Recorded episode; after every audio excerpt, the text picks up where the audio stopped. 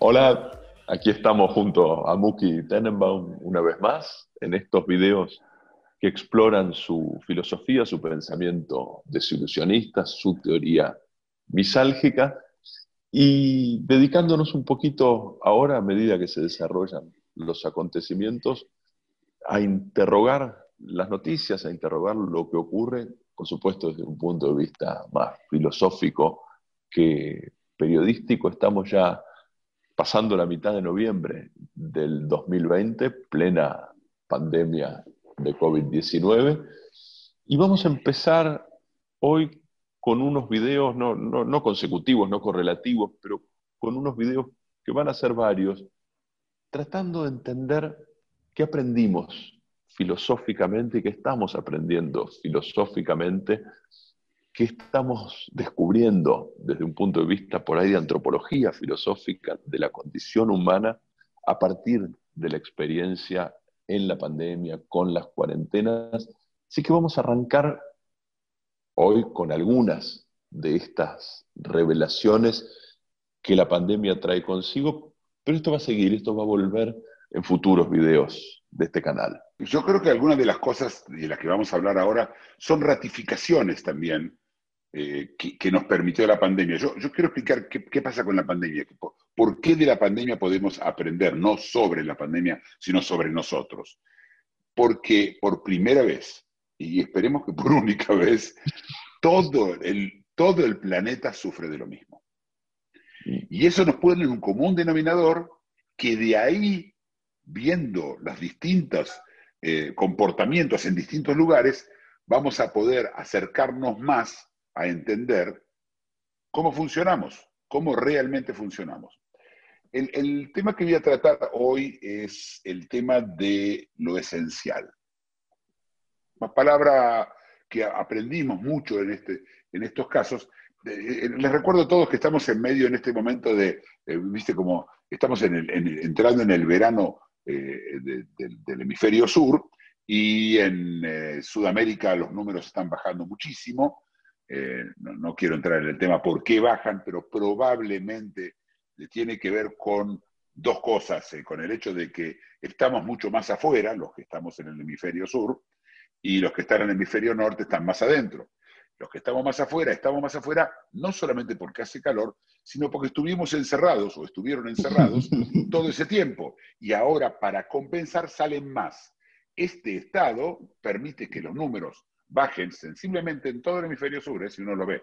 No me refiero a Australia y Nueva Zelanda, que han manejado las cosas totalmente distintos. Me refiero básicamente a América Latina y Sudáfrica, ¿sí? Pero América Latina. Y si ven los números, realmente bajan así. Eh, eh, en Bolivia prácticamente desapareció el COVID, en Paraguay los números son ínfimos, en Uruguay siempre fueron, incluso en la Argentina están mucho más bajos, y en Chile, que te acordás que estaban, y Chile y Perú están mucho mejor. Pero esto es solamente para entender, y entonces les recuerdo a la gente del hemisferio sur, siempre se habló de lo esencial. Eh, es decir, que teníamos que tener, cuando se empezó la pandemia, acceso a lo esencial. Los trabajadores en las industrias o en los trabajos esenciales. Y acá hay que dividir en dos, y esto es muy importante. Está lo esencial para mí, está lo esencial para, para, para, cualquiera de las personas que nos están viendo, tiene sus esencialidades. Hay cosas en común y hay cosas que para uno es esencial. Para algunos es esencial, para todos es esencial comer, ¿sí? para todos es esencial dormir, para todos es esencial tener refugio contra, eh, más o menos algún refugio contra las inclemencias del tiempo, que, eh, eh, y está, por supuesto, lo, el próximo paso. Algunos van a decir que el sexo es esencial, otros van a decir que la religión es esencial, otros van a decir que jugar al tenis es esencial. Cada uno tiene sus esencialidades personales. Y, pero no hay, y yo acá quiero cuidarme, no, no estoy hablando de lo esencial objetivo, no hay tal cosa. No, no hay tal cosa. Sí, claro, como dije antes, sí, el, el, el, filósofo Thomas Hobbes eh, eh, claramente dijo varias veces que lo esencial es eso que te permite no morir. Eh, ¿Qué quiere decir? Con lo que dije antes, ¿sí? Comer, tomar, este, dormir, tener más o menos un refugio, eso es lo esencial. Lo demás no es esencial. Eso, digamos, es lo objetivamente esencial para cualquier animal. Sería también cuando estoy hablando de un perro o de un caballo. en eso somos animales y, no distintos. Pero hay, hay algo en el medio, y es lo esencial para la mayoría de la gente, para mucha gente. Por ejemplo, el contacto social claramente es esencial para la gran mayoría de la gente. No todos, ¿sí? hay gente, yo conozco y hasta tengo gente en, mi familia que están contentísimos de no tener que ver a nadie. Eh, es decir, pero en general esto es, y sobre esa esencialidad, eh, yo la llamaría, mirar lo que te digo, democrática, es decir, en su, en, donde mayorías deciden, sin nada que ver con el virus, que no, le interesa mucho la democracia, que hemos hablado, pero que nos permite entender que sociológicamente es, más esencial. Y, entonces la discusión empezó a ser sobre qué es esencial. La palabra que aparece oponiéndose a lo esencial es lo superficial. Ahora, yo siempre digo que estamos hablando sobre una noticia y sobre esa noticia contamos.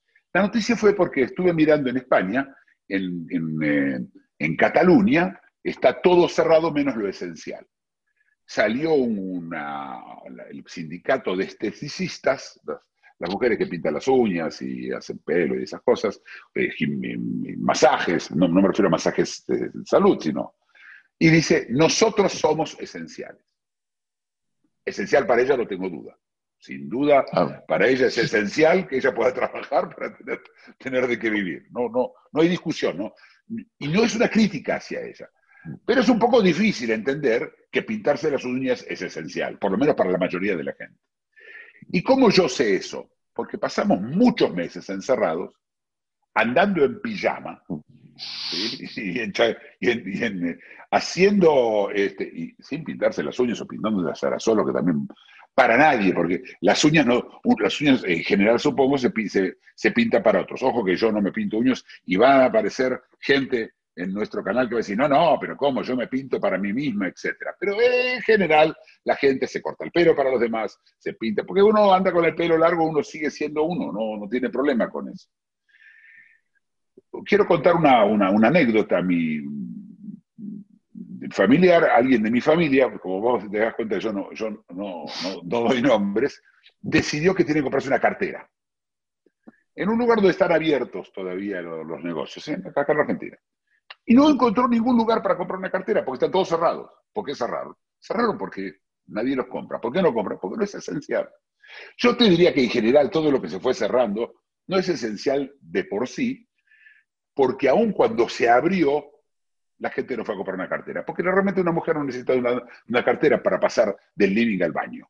Esta es la verdad, ¿sí? Eh, eh, es esto. Entonces, el tema de la esencialidad es un tema muy, muy eh, eh, personal y yo quiero llevarlo al, campo filosófico, Florencio. Eh, y, antes de eso te quiero preguntar a vos qué opinas sobre, el tema este de la esencialidad. me parece que introdujiste por lo menos dos ejes de análisis que por ahí son complementarios, pero me parece que los dos son interesantes que vale la pena subrayarlos. Uno es este de lo general y lo particular, El, aquello que puede ser esencial para mí, aquello que es esencial para todos o para la inmensa mayoría. Y me parece que este eje cruza con lo otro que sugerís, que está lo esencial por ahí desde un punto de vista material, desde un punto de vista físico, respecto de lo esencial desde un punto de vista que uno podría llamar más simbólico, más espiritual, más cultural, y parece que se cruzan las categorías, porque desde el punto de vista físico es esencial para todos, como vos dijiste, acceder a un mínimo de calorías por día, pero es esencial para los diabéticos tener acceso a insulina. Y estamos todavía discutiendo si es para todos o para algunos en el plano de lo material, de lo concreto. Y después está el otro plano de lo abstracto, está el plano donde por ahí para mí es esencial verme bien delante de terceros. Y podemos citar casos de gente a la cual verse bien delante de terceros le es totalmente indiferente. En cuarentena, sin cuarentena. Entonces me parece que ahí se va armando un esquema que nos permite ver, por lo menos de dos puntos de vista distintos, el problema. De todos, de algunos, material o simbólico. Lo que vos decís me parece que nos va a llevar a una discusión que es, por ahí una parte muy significativa de nuestra vida nos satisface la definición de esencial como ahora la pandemia la revela. ¿no? Vos mencionaste la insulina y, es, y es de las cosas que estoy seguro que si le hubieras preguntado, Thomas Hobbes está muerto hace 500 años, pero si le hubieras preguntado a Thomas Hobbes, él te hubiera dicho, claro, claro, por supuesto, Mm. porque de eso depende tu vida. Pero hay cosas que se postergan. ¿Qué pasa con, tengo eh, dolores con, eh, con- tengo piedras en la vesícula? ¿Puede esperar? Sí, puede esperar, no es esencial. Mm. Eh, es un tema también de, de- Pero yo quiero recordar a todos que la, la- la filosofía desilusionista sobre la cual se está haciendo esto habla de misalgia. Misalgia es huida del sufrimiento, y el sufrimiento es algo absolutamente personal.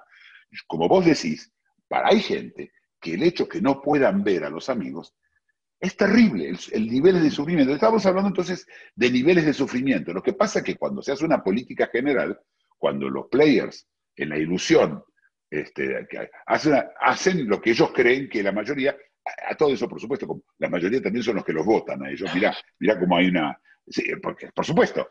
Es decir, lo que él se pregunta no es si los, la- que la mayoría considera que es esencial, quizás él considera que no lo es y lo debería impedir. ¿sí? Eh, si la mayoría de la gente necesita peluquería, estoy seguro ¿eh? que hay zonas, ciudades, donde hay un porcentaje muy alto de gente que siente que la peluquería es esencial. Esencial, tiene que cortarse el pelo, ¿sí? O, o teñirse el pelo. Mira, lo que te digo, simplemente el teñirse el pelo. Eh, y, y puede ser que el, que el- el- el- player en cuestión, primer ministro de Austria que tiene 32 años, dice, no es nada, te, te- pasa en tu cabeza.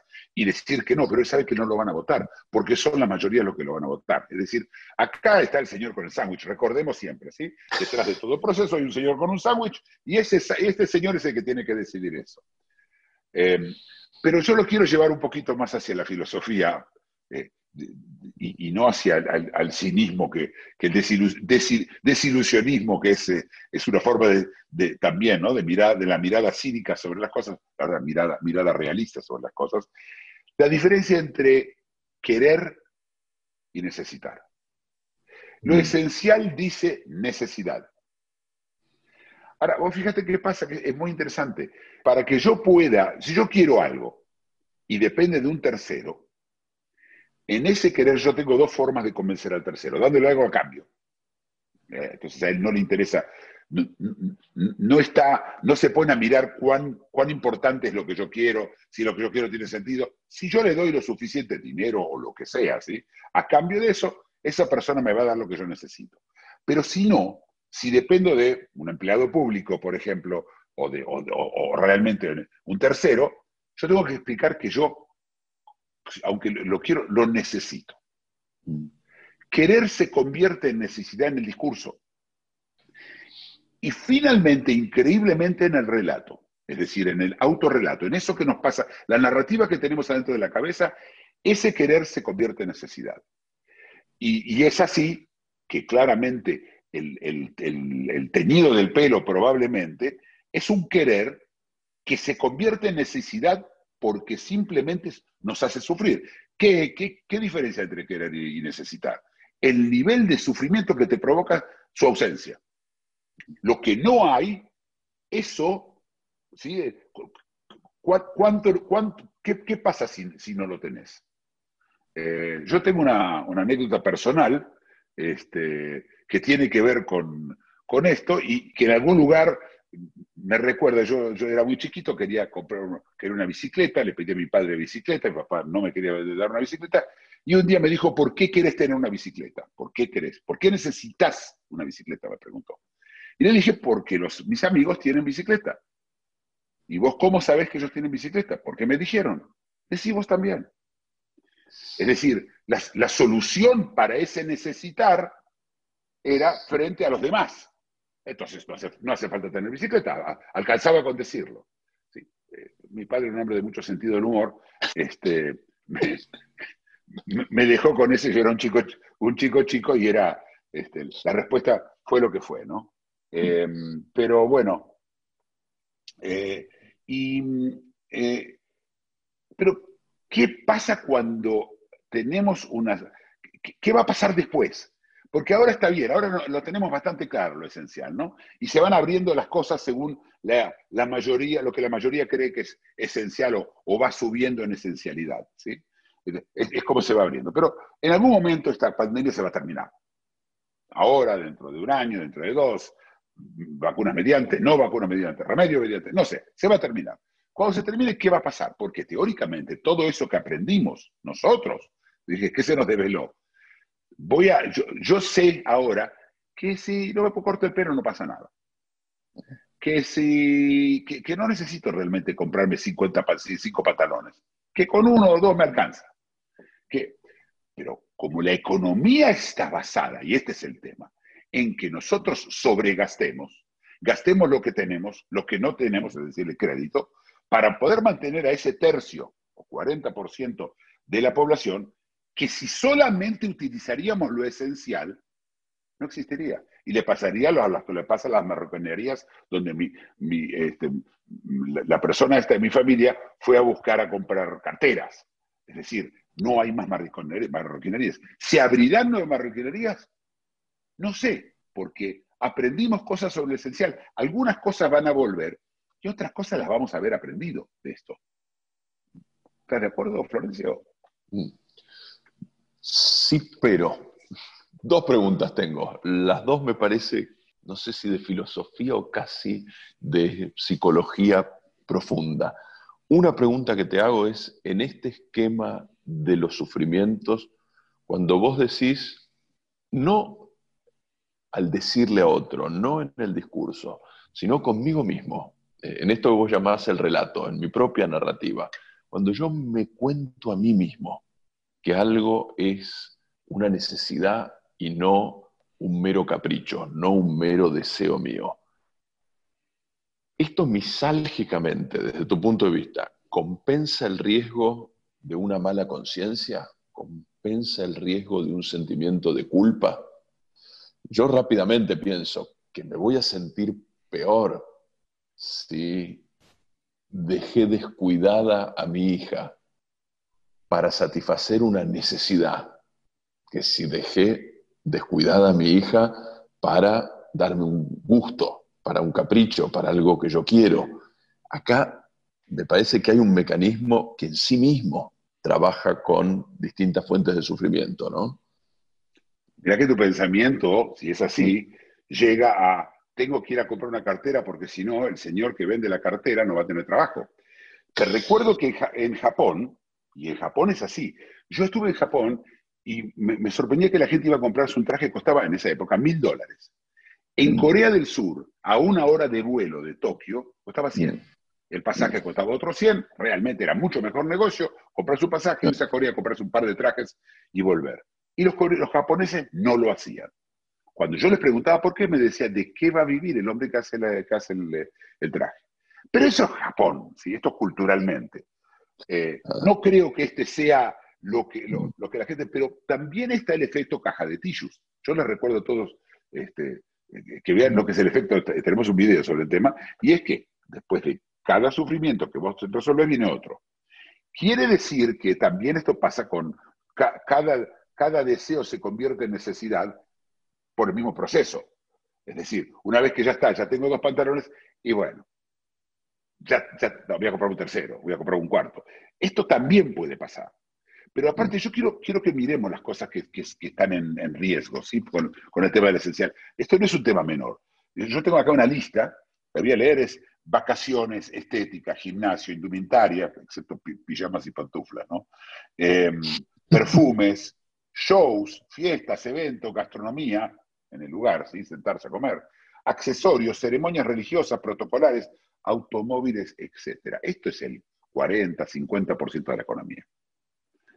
Algunas cosas sí, otras no, pero esto no está. Así que si nosotros nos quedamos en lo esencial, aunque agrandemos un poco, la economía así como está armada no va a funcionar. Por supuesto que sí va a funcionar porque la gente que hace cosas no esenciales eventualmente va a tener que hacer cosas esenciales. ¿sí? Lo que pasa es que pues, ah, es mucho, mucho más glamoroso trabajar, este, vender perfumes que andar cargando bolsas en el puerto. Este, Claramente. Pero en uno te van a pagar y en otro no. Así que al final el mercado, supongo la economía, pero es irrelevante para nosotros porque como desilusionistas, la pregunta es qué nos va a pasar a nosotros con eso, ¿no? a, la, a la gran economía. ¿no? ¿Estás de acuerdo? Sí, lo segundo que te iba a preguntar es, y esto tiene que ver con temas que ya hemos discutido, ¿qué parte de todo este consumo, qué parte de toda esta operatoria que vos describís que ahora constatamos que no era esencial, dependía simplemente del hábito, dependía simplemente de la inercia. Y una vez suspendida, una vez interrumpida, si vos me preguntás a mí por qué me cortaba el pelo yo cada dos meses, mi respuesta es porque estaba acostumbrado a ir a la peluquería cada dos meses, no tengo otra, no tengo otro argumento más que la fuerza de la inercia, que un día se cortó, un día se interrumpió, claro, ahora hay que ver cuáles de esas fuerzas inerciales se recomponen. Para mí no está nada claro. A ver, para que se recompongan, está claro, tiene que pasar lo que ya habíamos avisado que no va a pasar, que es la vuelta al pasado. Eso no ocurre. Partes de las cosas van a desaparecer igual. Partes de las cosas van a quedar heridas igual. Eh, la, idea de volver al pasado es, toda esa gente que tenía los negocios de marroquinería en la ciudad de Buenos Aires están haciendo otra cosa, van a tener que hacer otra cosa, no van a abrir otro negocio de marroquinería. Es decir, este, este proceso no es un proceso, no hay, no hay una vuelta atrás. Hay un nuevo mundo y en ese, yo estoy de acuerdo con vos, los sonambulismos, eso que necesitamos para no sufrir. Recuerdo todo el mundo, si no sonambulizás, sufrís. Entonces, para poder sonambulizar, para poder tener ese movimiento inercial, tenemos que tener hábitos. Y estos hábitos que tenemos hoy, yo estoy mirando los hábitos de la apertura no son, cuando, trataron de volver para atrás no funcionó muy bien. Mm. Entonces, y esto es la segunda vuelta que estamos en Europa, es decir, va dejando, cada, cada vez hace peor. Ahora viene una vacuna, que hemos hablado del tema y no voy a hablar acá, eh, ya hay dos vacunas, y puede ser que haya tres o cuatro o cinco, lo que sea. Eh, vamos a ver qué va a pasar con las vacunas, porque eso nos va a meter en hábitos nuevos, que son hábitos de vacunados, no hábitos de entonces, no hábitos antes de la pandemia. Te doy un ejemplo chiquito. No se puede vacunar a chicos. Las vacunas, ninguna para ellas se puede vacunar con chicos. Hay que esperar un tiempo largo para ver que no haya efectos colaterales. Así que entre los chicos va a seguir dando vuelta el bicho. Es decir, no, no, la pandemia nos está yendo, se, se está ajustando a lo que nosotros queremos, pero no más que eso. Interesante. Seguiremos con estos análisis a medida que se desarrollen los acontecimientos. Gracias. Bueno, hasta luego. Si te gustó el video, dale like y suscríbete. Síguenos en Facebook y en LinkedIn.